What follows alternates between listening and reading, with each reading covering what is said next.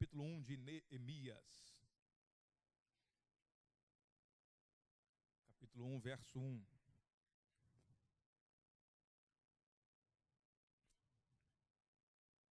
Nós já, deixa aberta aí sua Bíblia, preparado, o texto também está lá.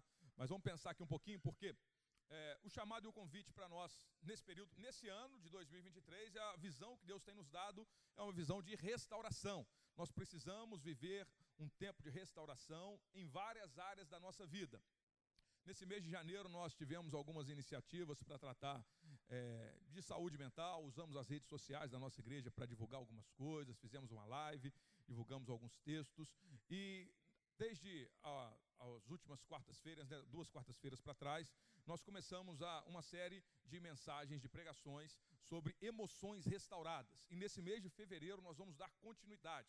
Então, as quartas-feiras de fevereiro, nós vamos estar olhando para a palavra de Deus e orando e pedindo para que Deus restaure as nossas emoções. Isso é uma realidade que todos nós temos vivenciado.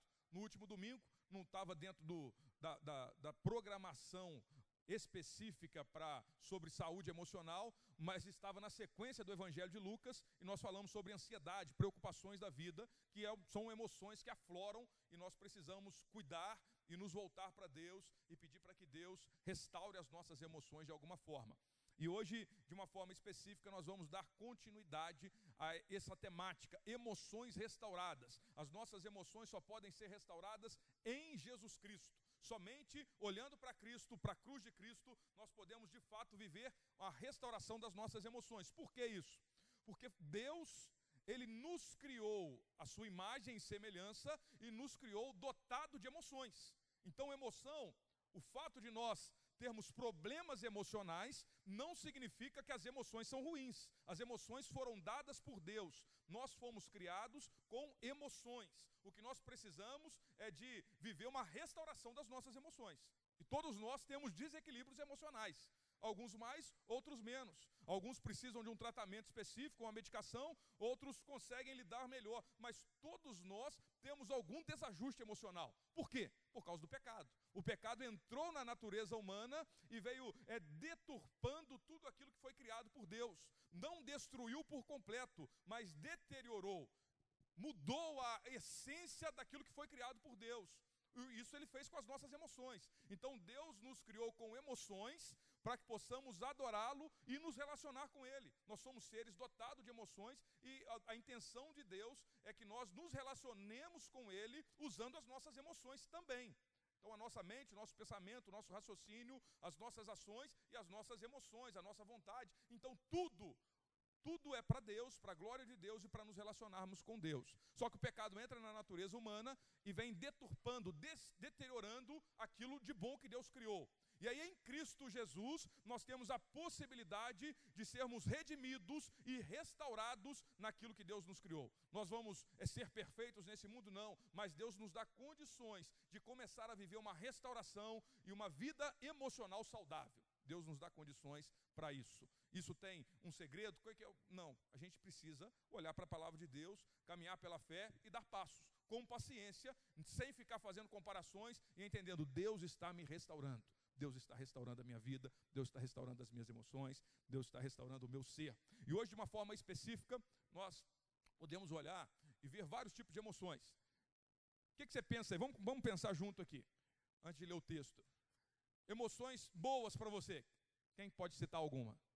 Emoção, uma, uma emoção. Tem emoção que nos fazem sentir bem, não tem? Quê? Amor, sentimento de amor, né? Gostar, né? Isso são sentimentos, é verdade. A reunião dos irmãos traz uma sensação boa, né? Isso é bom. Aí. Isso desperta uma alegria, né? Uma euforia, uma sensação prazerosa. Então tem coisas que são boas. Agora, emoções que aparentemente são ruins. Quem, quem, quem você pode me ajudar aí? Tem um monte? inveja, luto, né? Tem várias coisas. A ansiedade que a gente falou no domingo, né? Esse sentimento de ansiedade que às vezes toma conta do nosso coração. E hoje nós vamos falar de uma forma específica sobre a tristeza. A tristeza é uma emoção, é um sentimento é, que às vezes afloram e, no nosso coração e a gente não sabe como lidar. Então eu quero convidar você, nós vamos olhar para esse texto e aprender um pouco mais a lidar com a tristeza. Então nós vamos aprender nesse texto de Neemias algumas é, verdades da palavra de Deus que nós podemos trazer para a nossa vida e aprender a lidar um pouco melhor com a tristeza. Você vai sair totalmente é, curado da tristeza aqui? Deus é poderoso para fazer isso. Mas às vezes Deus permite que a tristeza permaneça um pouco mais e nós precisamos aprender a lidar com ela, a lidar com aquele sentimento de tristeza que nós vamos ter que aprender a lidar com ele. Vamos, vamos para o texto da palavra de Deus, Neemias capítulo 1 aí, ó, versículo 1. Diz assim, ó, palavras de Neemias, filho de Acalias, no mês de Quisleu, no vigésimo ano, enquanto eu estava na cidade de Suzã, Anani, um dos meus irmãos, veio de Judá com alguns outros homens, e eu lhes perguntei: acerca dos judeus que restaram, os sobreviventes do cativeiro, e também sobre Jerusalém. E eles me responderam: aqueles que sobreviveram ao cativeiro e estão lá na província, passam por grande sofrimento e humilhação. O muro de Jerusalém foi derrubado e as suas portas foram destruídas pelo fogo. Quando ouvi essas coisas, sentei-me e chorei. Passei dias lamentando-me, jejuando e orando ao Deus dos céus. Então eu disse: Senhor, Deus dos céus, Deus grande e temível, fiel à aliança e misericordioso com os que te amam e obedecem aos teus mandamentos. Que os teus ouvidos estejam atentos e os teus olhos estejam abertos para a oração que o teu servo está fazendo diante de ti, dia e noite em favor dos teus servos, o povo de Israel. Confesso os pecados que nós, os israelitas, temos cometido contra ti, sim, eu e o meu povo temos pecado. Agimos de forma corrupta e vergonhosa contra ti. Não temos obedecido aos mandamentos, aos decretos e às leis que deste ao teu servo Moisés. Lembra-te agora do que disseste a Moisés, teu servo: se vocês forem infiéis, eu os espalharei entre as nações. Mas se voltarem para mim, obedecerem aos meus mandamentos e os puserem em prática, mesmo que vocês estejam espalhados pelos lugares mais distantes debaixo do céu, de lá eu os reunirei e os trarei para o lugar que escolhi para estabelecer o meu nome. Estes são os teus servos, o teu povo, tu os resgatastes com o teu grande poder e com o teu braço forte.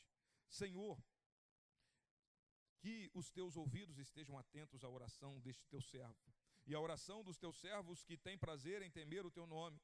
Faze com que hoje este teu servo seja bem-sucedido, concedendo-lhe a benevolência deste homem. Nesta época, eu era copeiro do rei. Capítulo 2, vamos continuar até o versículo 5 para a gente entender é, a dinâmica desse momento de Neemias. Capítulo 2, verso 1. No mês de Nisan, do vigésimo ano do rei Artaxerxes, na hora de servir-lhe o vinho, levei-o ao rei. Nunca antes eu tinha estado triste na presença dele.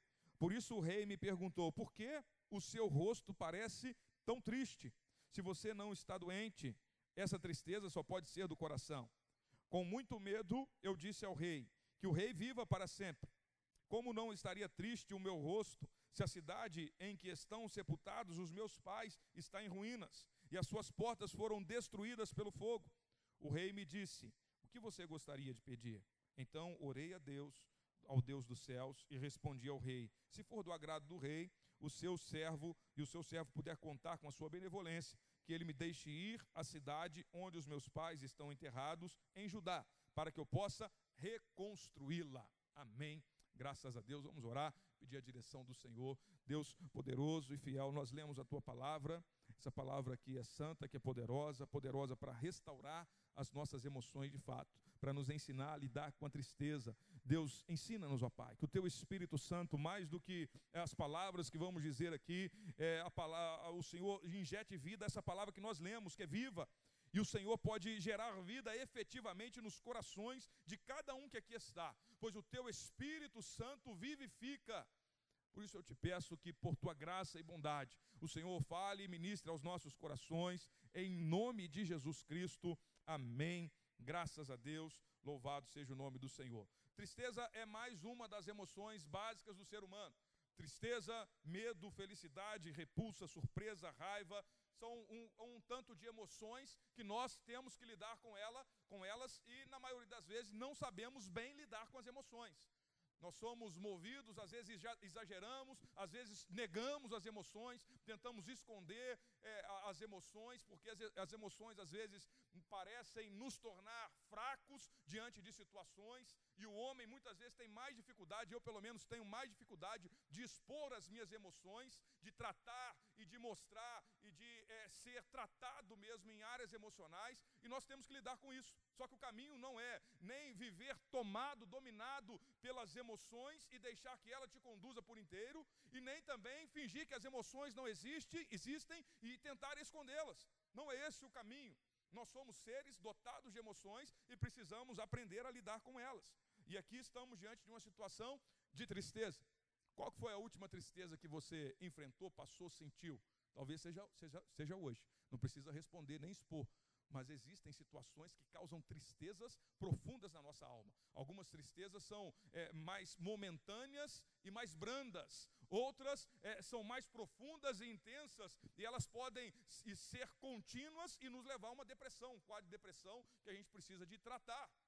Então existem essas situações e nós não podemos ignorar. Não podemos olhar para a palavra de Deus e para o povo que prega fé e alegria no Senhor e achar que está tudo bem, porque tem gente sofrendo de tristeza, sofrendo de depressão, sofrendo de angústia, sofrendo de ansiedade no nosso meio. E nós, todos nós, estamos sujeitos a isso. Não adianta fecharmos os nossos olhos e pensarmos num ideal cristão evangélico que parece que é, todos os servos de Deus, os cristãos, precisam sempre estar bem, alegre, sorridente, disposto a servir a Deus, sempre pronto, porque não é assim a realidade que nós enfrentamos.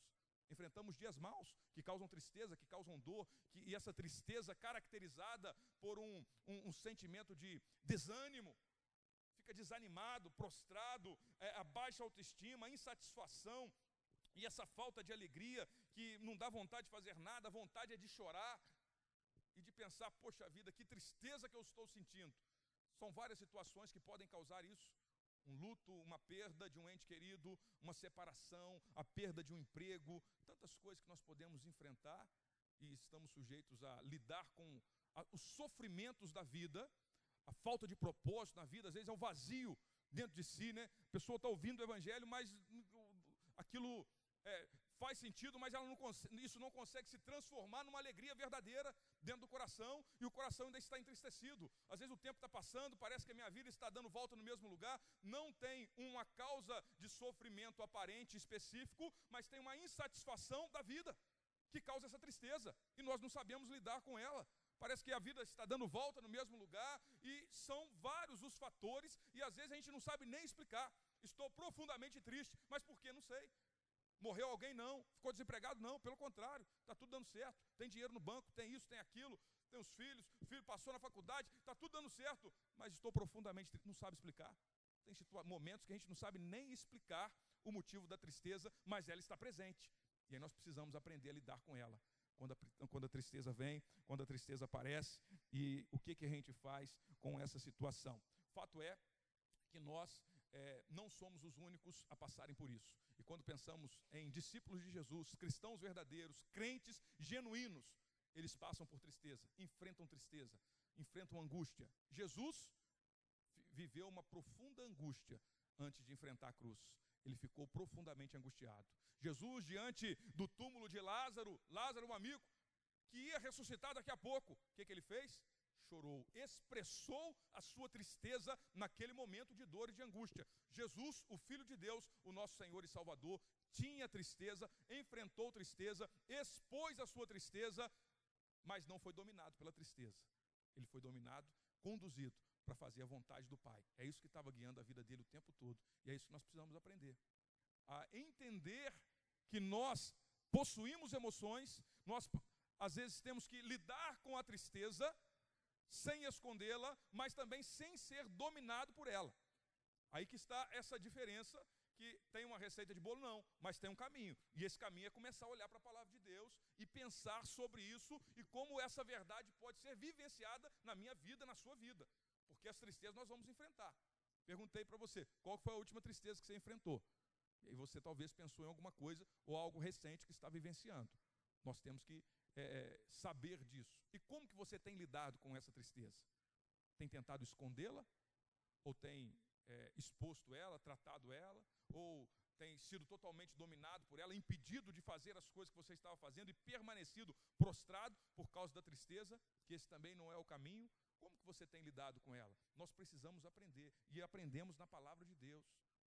Quando o Gabriel nasceu, meu filho mais novo, e aí criança traz, qual que é o sentimento quando a criança nasce? É de tristeza? Não, de alegria.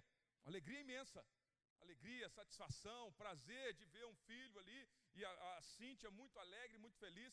E aí saímos do hospital, passou uma semana, a Cíntia com muita dor na perna. E aí a dor na perna não estava muito inchado. Conversamos com algumas pessoas, falou, ó, a pior coisa que pode ser essa dor na perna que você está sentindo aí é a. Como que é o nome do negócio que a Cíntia teve? A trombose, trombose. É trombose. Mas não, não parece que é não. Aí, tinha uma semana, né? Ia amamentando, curtindo ali a criança. Aí, mas vamos no médico, né? Aí fomos no médico, ó, vamos fazer o exame. Era uma sexta-feira, pediu os exames, faz o exame no sábado e manda o resultado. O próprio médico falou assim, ó, não aparenta ser trombose. Mas aí fomos fazer o exame no sábado de manhã, aí o médico fez os, os exames e falou assim, olha, você vai levar esse exame para o seu médico hoje? Porque se você não for levar, eu vou te internar agora. Aí eu falei, meu, aí já deu um baque, né? Aí falou, não, nós vamos mostrar para o médico hoje. Aí mostramos para o médico dela, que tinha o angiologista. Aí ele falou assim: olha, é trombose, e o certo seria te internar para começar o tratamento, mas você está com um filho recém-nascido aí, é, e a gente entende essa situação, a dificuldade que vai gerar. Só que para eu não te internar, você vai ter que começar a tomar hoje uma série de medicações e parar de amamentar. E aí Deus cuidou, Deus tratou. Mas esse fato de é, ter que lidar com a trombose, que gera alguns riscos, pelo menos no início ali que ela é descoberta, de, de risco de uma embolia pulmonar e outras coisas que podem acontecer, e aí começa a gerar essa alegria, euforia, começa a se misturar com a tristeza. A mãe que estava é, doida para amamentar não pôde amamentar o filho. E aí a Cíntia profundamente triste, e a gente vivendo aquela tristeza lá, em meio à alegria e do filho, a criança que está nascendo ali, começando a, a, a, vivenciar no seio familiar, e a Cíntia não podendo amamentar e tendo que tratar, e uma série de situações e restrições que ela vivenciou. Um momento é, difícil de lidar com aquela situação, com as emoções que eu estou falando. Estou né? dando um exemplo de situações em que as emoções se misturam. E às vezes nós enfrentamos isso. Às vezes num dia nós estamos nos alegrando, é festa, é isso, é conquista, aí de repente nos deparamos com uma notícia extremamente ruim, e o que, que nós fazemos com esse é, amontonhado de emoções que nós temos que lidar com eles? Nós precisamos aprender na palavra de Deus. E o Senhor cuidou, o, o, o, o grande desafio nosso né, naquele primeiro momento, e agora como é que vai ser? Pensamos no Henrique, o menino mais velho nosso, que teve muita dificuldade para adaptar com uma mamadeira. O Gabrielzinho, bem pequenininho, primeira mamadeira que ofereceu para ele, ele mandou para dentro, não quis nem saber. E aí foi amamentado, não, amamentou é, o leite materno, mas a fórmula lá não é o ideal, mas Deus cuidou dele, está bem e todo mundo vê ele aí saudável, graças a Deus, glórias ao nome do Senhor. Deus ele sempre cuida de nós, mas ele não nos é, impede de vivenciarmos emoções diversas, inclusive tristezas. Nós passamos por essas tristezas da vida, e algumas são mais intensas, algumas situações, e temos que entender o seguinte: a forma de enfrentarmos as situações de uma pessoa para outra é diferente. Então a gente não deve ficar fazendo comparações. Às vezes um adolescente terminou um namoro, teve uma desilusão amorosa e fica profundamente triste. Aí a outra pessoa olha para ele, não é possível, rapaz. Larga dessa tristeza aí, vamos embora. Mas é, para ele está sendo muito difícil. Às vezes é uma nota baixa que um recebeu e o outro lida bem com aquilo. Um adolescente, um jovem, um, um concurso que não aprovou, um trabalho, uma chamada de atenção. Tem gente que se o, o chefe do trabalho lá chamar atenção, isso causa uma tristeza enorme. O outro já está tão acostumado a ser chamado a atenção que para ele não faz diferença nenhuma. Não mexe em nada com as emoções dele, não tem isso? Então, nós enfrentamos as situações e as nossas emoções, elas afloram de formas diversificadas. Então, não é para a gente ficar fazendo comparação de um com o outro. Então, poxa vida, isso daí é coisa simples. O meu problema é que é pior. Ah, se ele estivesse passando o que eu estou passando, a tristeza que eu estou enfrentando, se ele tivesse, estava prostrado. E aí a gente não se compadece, porque as pessoas são diferentes. Então, uma situação que pode levar até uma depressão uma pessoa, às vezes para você, você lida bem com aquilo, e nós precisamos nos compadecer uns dos outros, amar uns aos outros e entender que nós somos pessoas diferentes, não nos torna melhor. O saber lidar com uma determinada situação é, sem sofrer tristeza por aquilo, não nos torna melhor nem mais forte que ninguém, porque tem outras situações que nós vamos estar expostos a, a, a, a emoções diversas também. Então, são pessoas diferentes. Isso que nós precisamos, precisamos entender. Mas olhamos aqui para o caso de Neemias. Vamos nos voltar agora para Neemias e entender só é, o contexto dele aqui, o que estava acontecendo. Então, para a gente entender. Povo de Israel, nação de Israel, eles viveram um período, né, teve a criação da nação, o período dos, dos juízes, a monarquia, os reis, monarquia unificada. As doze tribos faziam parte de Israel. Então, as doze tribos. Aí vem um rei, rei Saul, Davi e Salomão. Então vem essa 120 anos de monarquia unificada. Então os três reis, cada um reinou 40 anos. Só que aí quando Salomão é, está deixando o seu trono e o seu filho vai assumir, o seu filho ele já não é sábio, ele toma algumas atitudes, houve o conselho de uns jovens lá, e fato é que dez tribos se rebelam contra o reinado do filho de Salomão. E essas dez tribos ficam no norte. Israel no norte. E duas tribos apenas permanecem na linhagem davídica, que é Judá e Benjamim. São conhecidos como judeus. E aí, com o passar do tempo, Israel, as doze tribos do norte, foram é, tomados, dominados pelos assírios, destruídos, levados cativos, e nunca mais reestruturou aquele, aquela nação de Israel daquela forma, com as dez tribos. Agora, os judeus ficaram oscilando. Alguns reis temiam a Deus, outros não. Mas chegou um momento que, por causa da desobediência também, é, vem um juízo de Deus e a Babilônia domina o território judeu ali, essas duas tribos, Judá e Benjamim. Então eles são dominados e são levados cativos para a Babilônia, a maioria deles. E a cidade fica destruída. A, a, o, o, o, judeu, a, o Judá e Jerusalém, a sede lá, né, a, a capital religiosa e política daquela, daquele território, ela é destruída. E o povo leva é embora cativo. Aí Deus vem os profetas, vem os profetas dando a palavra, falando que é juízo de Deus, e dando uma promessa e falando: olha, vocês vão ficar aqui 70 anos, só que depois de 70 anos, Deus vai trazer de volta o povo para a terra dele.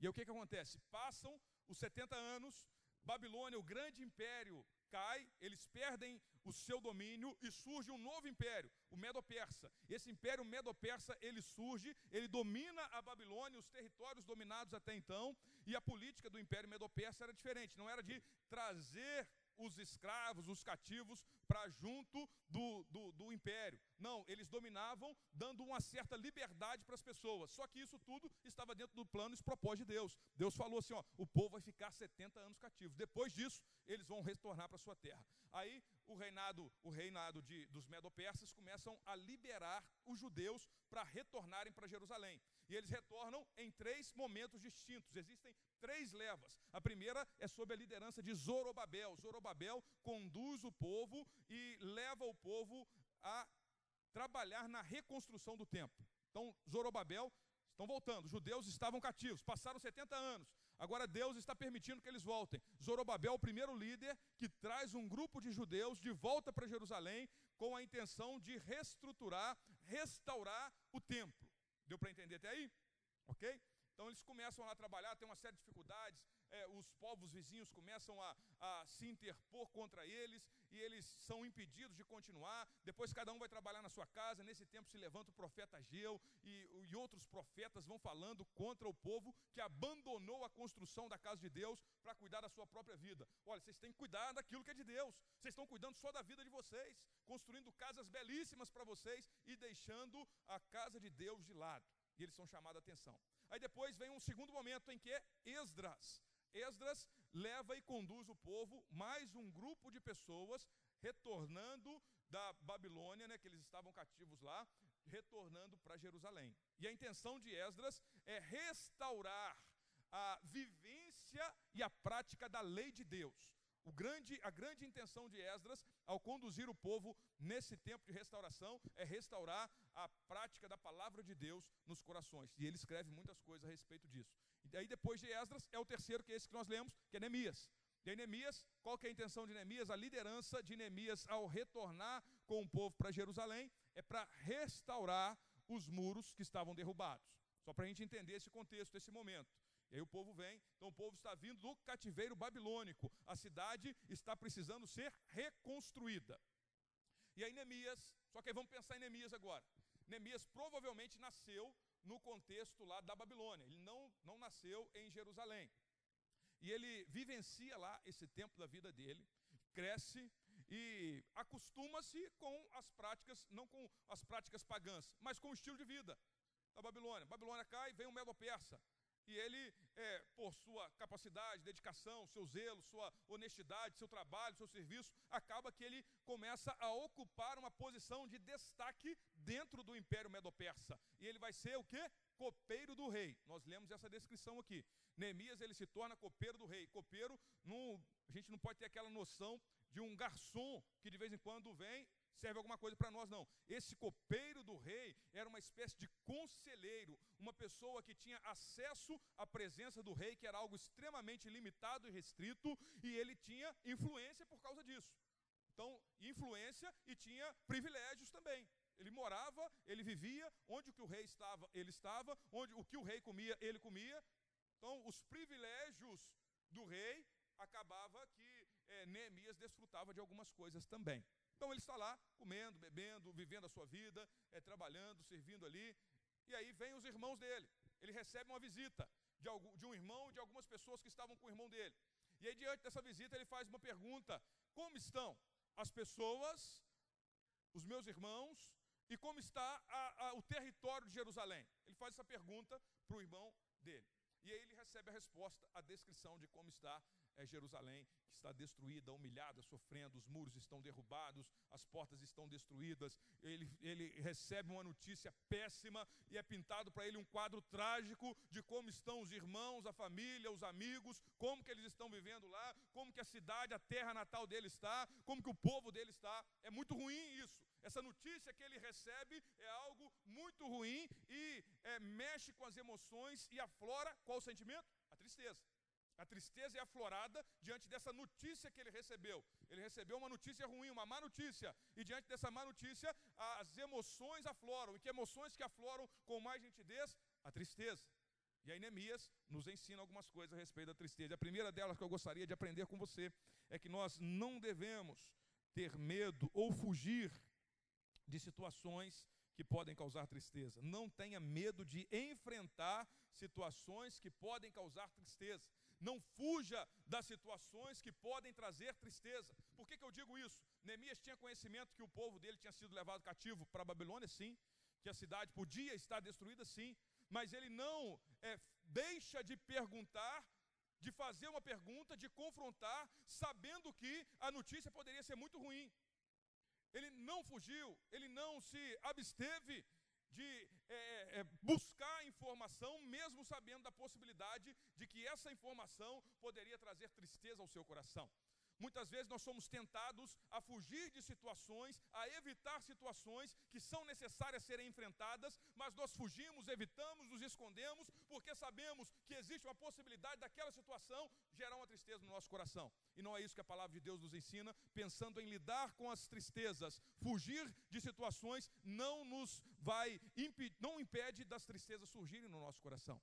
Então, fugir, evitar, deixar de enfrentar, não vai limitar a tristeza. A tristeza vai vir de qualquer jeito, mas às vezes os nossos sentimentos vão nos empurrando para é, deixar para lá. Se tem que confrontar alguém, tem que confrontar um filho que você acha que está andando nos caminhos tortos, pode estar tá usando droga, e a gente prefere às vezes evitar fazer uma pergunta confrontadora, porque a gente sabe que pode receber uma, uma, uma resposta e que essa resposta vai gerar uma tristeza imensa no coração, uma decepção profunda. Pergunta se o filho pode estar se relacionando eh, de, de forma é, homossexual. Pode acontecer isso, a gente tem que saber lidar com essas situações. Às vezes é melhor evitar. A gente pensa, mas é um erro nosso. Deixamos de enfrentar, confrontar o marido. Puxa, será que meu marido está me traindo? Dando vários sinais, mas eu prefiro fingir que nada está acontecendo. Prefiro fingir que não estou vendo sinais nenhum do que confrontar, fazer perguntas que podem gerar tristezas no meu coração. Esse não é o caminho para lidar com a tristeza, porque ela vai vir, mais cedo ou mais tarde a tristeza vem. Como que nós devemos lidar com a tristeza? Em primeiro lugar, nós aprendemos com Neemias, e ele faz essa pergunta sabendo da possibilidade de resposta. Olha só o versículo 2, no, na parte 2 dele aí, né? Eu lhes perguntei acerca dos judeus que restaram, os sobreviventes do cativeiro e também sobre Jerusalém. Então ele faz uma pergunta objetiva e específica. É diferente daqueles, daquelas relacionamentos, comunicação superficial. Bom dia, tá tudo bem? E aí o que, que a pessoa responde? Bom dia, tá tudo bem, e você? Não é assim que a gente normalmente se cumprimenta? Mas, e se a pessoa parar? Não está nada bem. Você está disposto a ouvi-la, se entristecer junto com ela, chorar junto com ela e caminhar junto com ela? Eu estou perguntando isso para mim também, lendo esse texto. Porque muitas vezes nós nos acostumamos com perguntas superficiais, porque queremos evitar situações que podem nos entristecer. E esse não é o caminho de Deus para nós. O Senhor nos chama a enfrentar essas situações com coragem e com fé na pessoa de Cristo. Se tiver que confrontar, se tiver que perguntar, se tiver que ir numa situação, se tiver que enfrentar o luto, enfrente. Enfrente o luto. É necessário enfrentar. Se tiver que enfrentar a perda, enfrente. Se tiver que enfrentar o desemprego, enfrente. A traição, enfrenta. Não finja que não aconteceu ou fique se escondendo. Nós precisamos enfrentar confiando na graça do Senhor Jesus. Essas situações entristecem? Sim, entristecem, mas o fugir delas ou fingir que elas não existem não vão trazer uma ausência de tristeza, pelo contrário, a tristeza que muitas vezes fica escondida, depois ela flora de uma forma é, trazendo muito mais turbulência na nossa vida. Nós precisamos enfrentar, enfrentar as tristezas. Tem situações diversas. A doença, enfrenta. Quantas vezes a pessoa, às vezes, muitas vezes não, né, algumas, eu sei porque meu pai é assim não quer ir no médico para não descobrir que tem doença. Não é assim que às vezes a gente faz? Não quero nem saber, porque quando a gente não sabe, a gente vive melhor. Tem até um certo sentido, né? Depois que descobre, a pessoa fica é, angustiada, ansiosa. Meu pai não, não faz exame, não toma remédio, não faz nada. Vive a vida dele lá, está lá, com 67 anos. Deus está dando graça para ele e oportunidade para ele. Mas às vezes isso demonstra é, um medo de enfrentar situações que podem gerar tristeza no nosso coração. E às vezes nós evitamos, evitamos isso. Só que esse não é o caminho. Se tem, tem notícia ruim que o médico pode dar lá, vamos lá enfrentar. Vamos enfrentar isso daí. Vamos enfrentar com a graça de Deus, com temor no coração, porque fugir não é o caminho. Fugir, ela só vai adiar algo que vai vir à tona mais para frente e pode trazer danos muito maiores do que nós pensamos. Precisamos de coragem que vem de Deus para enfrentar situações que podem causar tristeza, dor e, e essas situações diversas, as frustrações e tantas coisas mais. Primeiro, então, não tenha medo de enfrentar situações que podem causar tristeza. Segundo, pare para identificar e absorver a situação causadora da tristeza. Muitas vezes a nossa vida é tão agitada e a tristeza vem, e ao mesmo tempo que vem a tristeza, vem uma situação de alegria, vem os compromissos, as exigências, e a gente vai continuar na nossa vida e a gente não dá aquela parada para entender o que nós estamos sentindo. Nós vamos continuando, vamos levando a nossa vida, vamos fazendo, vamos estudando, trabalhando, vai fazendo e não para. A tristeza não pode nos paralisar por completo, mas é saudável parar por um instante refletir sobre a situação causadora da tristeza, identificar aquilo que está causando a tristeza no seu coração e, e absorver, viver aquele momento. O que, que Neemias faz diante da resposta? A resposta é dada de forma bem clara e descritiva para ele no verso 3. Olha aí. O que, que eles me responderam? Algumas coisas que o povo estava passando lá: grande sofrimento e humilhação. Então, o povo, as pessoas, como que elas estavam? Sofrendo e sendo humilhadas. A cidade, como é que ela estava? Os muros derrubados, as portas destruídas pelo fogo. E o que, que nós identificamos aqui diante é, dessa situação? Nós identificamos insegurança. Os muros representavam a segurança das cidades. Então o povo estava vivendo um tempo de imensa insegurança, injustiça. As portas eram os locais onde é, haviam os julgamentos das causas das pessoas daquela cidade. Então havia insegurança, havia injustiça, havia miséria. Então essa é a notícia que ele está recebendo. Como que estão lá o meu povo? Estão vivendo um tempo de insegurança, não tem segurança para fazer nada, um tempo de injustiça e um tempo de miséria. É assim que eles estão. E quantas vezes nos deparamos com situações assim na nossa vida, na nossa família, na nossa casa? Nos sentimos inseguros, inseguros emocionalmente, inseguros financeiramente, inseguros é, para dar um passo além, inseguros em, em, no que diz respeito à nossa vida espiritual, vida com Deus, salvação, estamos inseguros. Estamos vivendo e contemplando a injustiça com os nossos olhos. Parece que eu estou sendo injustiçado, uh, os meus estão sendo injustiçados. Nós sofremos, o outro está se dando bem, o ímpio está se dando bem, o ímpio está prosperando, o ímpio está é, fluindo a vida dele, e eu estou sendo, estou vivendo uma injustiça. Parece aos nossos olhos, isso gera o quê? Tristeza, uma miséria, uma pobreza. É o que o povo estava vivenciando. E às vezes nós nos deparamos com situações assim.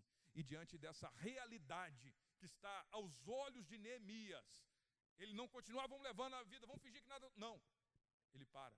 O texto diz que sentei-me, é Neemias escrevendo, né? O que, que fala aí? Sentei-me e chorei. Não é isso daí? Está no texto? Então, o que, que isso significa? Ele parou e viveu o seu momento de tristeza, de dor e de luto. Quando morre alguém, alguém, algum familiar, família próxima, né? A gente tem direito, pessoa que trabalha, tem direito aos dias de luto, porque é entendido, socialmente falando, a necessidade desse tempo, desse tempo em que a gente precisa parar um pouco e absorver aquela situação causadora da tristeza para depois dar continuidade à nossa vida. Porque se a gente for continuando, continuando, depois a gente corre um risco de ficar doente, de fato, emocionalmente, porque não vivenciamos aquele tempo de tristeza que era para ser vivenciado. Nós precisamos parar, refletir e absorver essa tristeza, é, é, expor essa tristeza. Quando diz aqui que ele estava chorando, ele está colocando para fora. Ele não está escondendo a sua tristeza, ele está expondo os seus sentimentos. Isso é difícil para mim, mas a gente precisa aprender a lidar. Está triste, está, triste, está, está triste? Realmente. E a Bíblia diz, Tiago, tem alguém sofrendo, né? Sofrendo é tristeza, e o sofrimento causa é tristeza. Tem alguém sofrendo entre vós? Que este ore.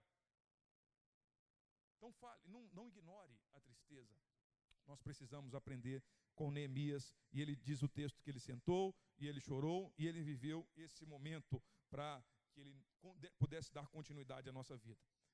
Terceiro, que eu quero gostaria que você entendesse nesse momento aí, a tristeza ela precisa ser um sentimento que te conduz a buscar o Senhor intensamente. A tristeza ela precisa ser um sentimento que conduz você para mais perto de Deus, para mais perto do Senhor.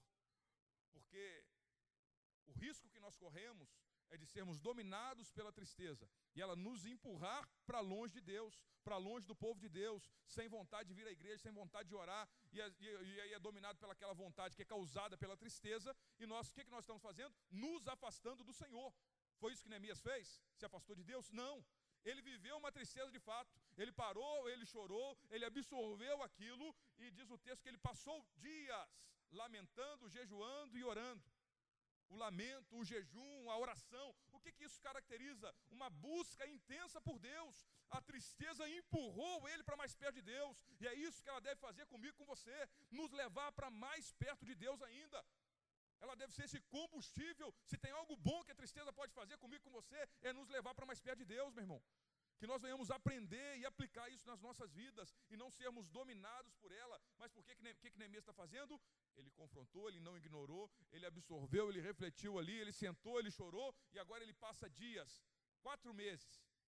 Quatro meses entre esse relato, desse início aqui da oração, dessa resposta que ele tem, até o momento em que ele se depara com o rei e vai fazer o pedido para que ele possa ir reconstruir os muros de Jerusalém. Ele passa ali quatro meses jejuando, orando, buscando a Deus intensamente. E quando ele está diante do rei, com a possibilidade de é, fazer um pedido, ele continua, ele ora mais uma vez.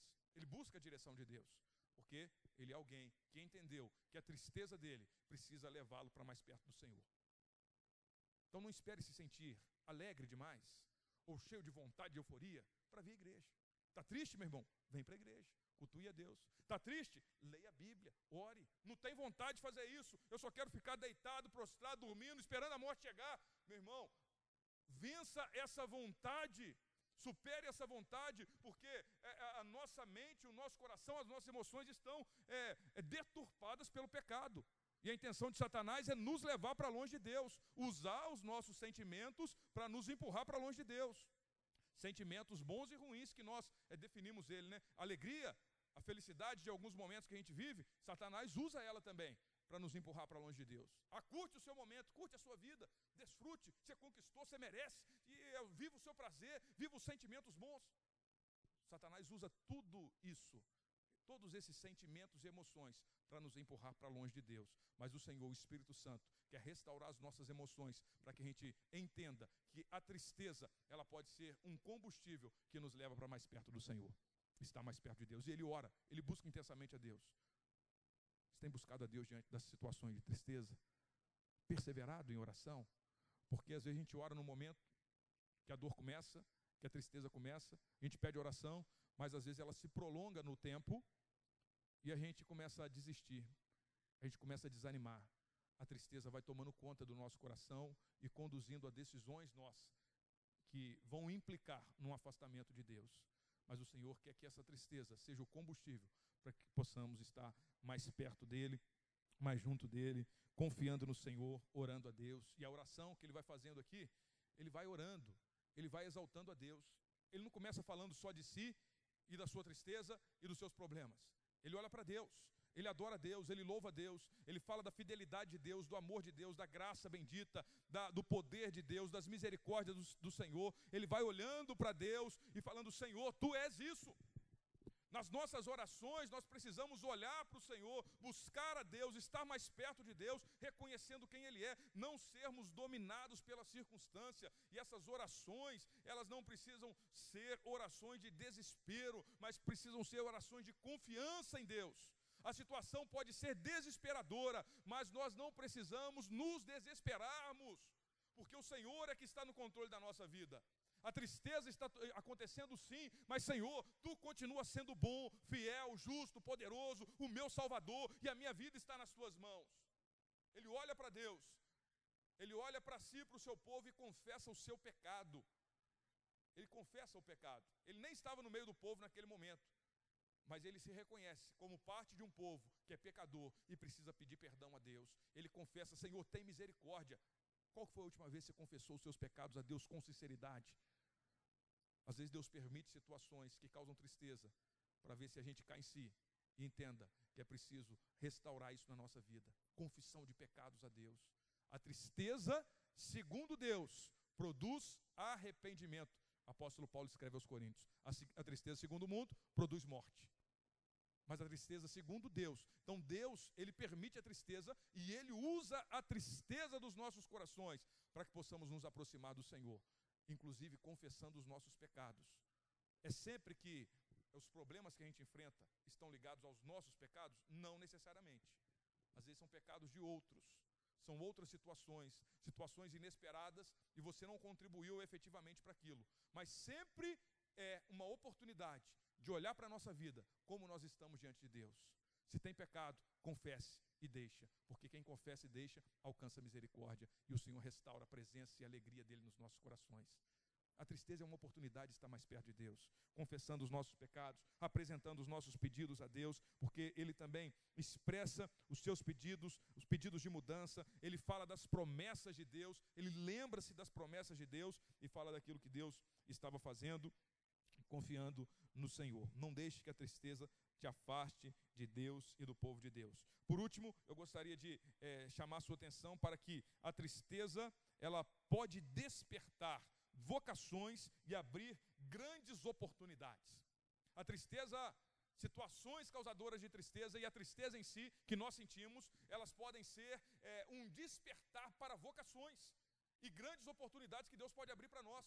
Olha só, Neemias estava lá, bem, trabalhando, desfrutando do, do seu conforto, e aí, de repente, ele se depara com uma notícia extremamente ruim que gera tristeza no seu coração. E essa tristeza abriu portas, despertou a vocação de Neemias para liderar um povo na reconstrução dos muros.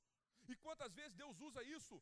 Nós nos deparamos com situação que causam tristeza e muitas vezes isso é um sinal de um chamado, de uma vocação específica de Deus para a sua vida olha para uma determinada situação, para um povo, um, uma necessidade, as crianças estão sofrendo, estão precisando, aquilo te tristece, talvez seja o seu chamado, a sua vocação, trabalhar para mudar aquela situação.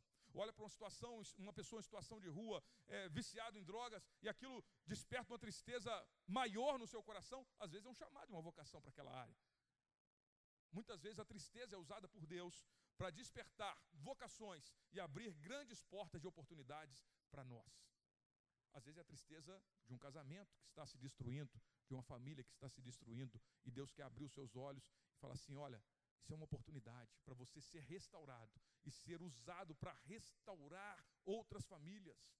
Quantas pessoas que nós vemos assim? Pessoas que hoje às vezes estão cuidando, trabalhando para restaurar casais, famílias, e viveram um tempo de crise tremenda, de tristeza tremenda, às vezes até separado, e entendeu e viveu a graça da restauração de Deus, e aquilo foi uma oportunidade, um chamado, uma vocação para que eles pudessem trabalhar, exercer um ministério, um chamado e servir a Deus de coração. Não despreze as tristezas que Deus tem permitido que você sinta, use elas para a glória de Deus. O Senhor restaura as tristezas e usa situações que podem gerar tristeza nos nossos corações para serem oportunidades de servirmos a Deus, de sermos bênção na vida de outra pessoa, de podermos abrir os nossos olhos, de trabalhar, trabalhar para viver a restauração, assim como Neemias. Neemias se entristeceu, ele falou assim: Eu vou fazer alguma coisa. Eu não vou ficar apenas aprisionado na minha tristeza. Existe um momento, um momento em que a gente precisa parar, refletir, chorar, absorver a tristeza, mas nós não podemos permanecer parados, chorando, tristes a vida toda. Nós precisamos olhar para Deus, buscar Deus força, graça e entender o que Deus quer fazer em nós e através de nós. É isso que Neemias estava passando, fazendo. O seu tempo de oração, de jejum, de lamento era: Senhor, o povo está lá sofrendo, eu estou aqui. Como que o Senhor vai fazer algo? Eis-me aqui, Senhor. Não fique paralisado, prostrado por causa das tristezas. Viva um momento de luto, de dor, de tristeza, de angústia. Um momento. Mas se está durando muito tempo, peça a Deus graça, converse com alguém, busque ajuda. Eu não estou conseguindo sair dessa situação, mas eu preciso olhar para Deus, olhar para frente e prosseguir. Senhor, usa a minha vida e faça-me entender o motivo de eu estar passando por essa situação e como o Senhor quer me usar. Qual que é a oportunidade que o Senhor está me dando diante dessa tristeza que, o Senhor, que eu estou vivendo?